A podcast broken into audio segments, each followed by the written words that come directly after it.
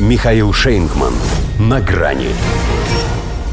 Пошел по-маленькому. Джо Байден лично пометил Финляндию. Здравствуйте.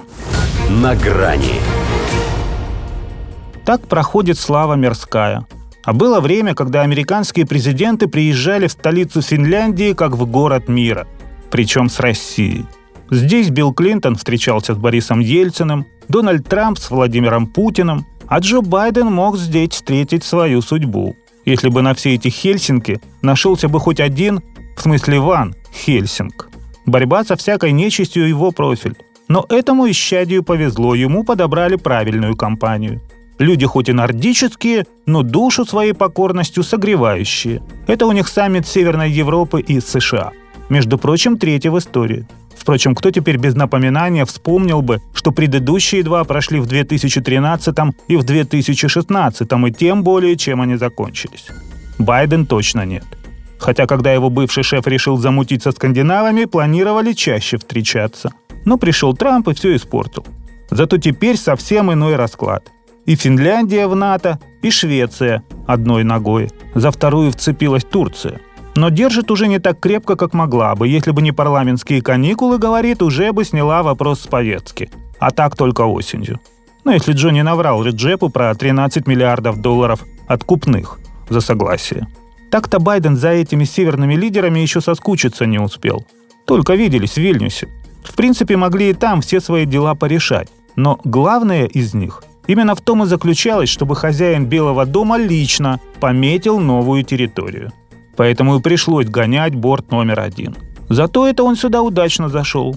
Президент Финляндии Саули Ниенестё оказался таким душкой. «Забирайте, — говорит, — хоть всю страну. Мы, — говорит, — ваши навеки полностью открыты для военных баз». Премьер Швеции Ульф Кристерсон ничего такого пока не сказал, но за него подсуетился один норвежец. Хорошо, что не такой же премьер, а то от него услышать вся Швеция представляет для нас большой географический интерес, было бы совсем обидно.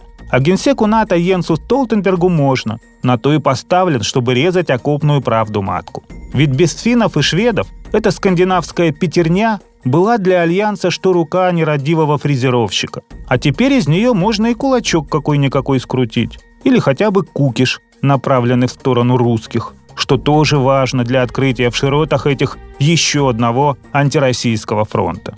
Чтобы Балтику блокировать, на Северном морском пути козни строить, за мировую кладовую побороться. Все-таки в Арктике 20% неразведанных запасов нефти и газа. А еще редкоземельные металлы, алмазы, уран, золото стоимостью под триллион долларов.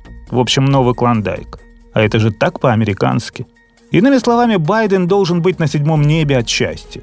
Но прежде чем попасть туда, он опять споткнулся на трапе самолета. Это при том, что на этот раз пошел по-маленькому. Впрочем, может, потому и споткнулся. Все-таки не в том он возрасте, чтобы делать два дела сразу. Хотя он же для того и прилетел, чтобы везде территорию метить. До свидания. На грани с Михаилом Шейнгманом.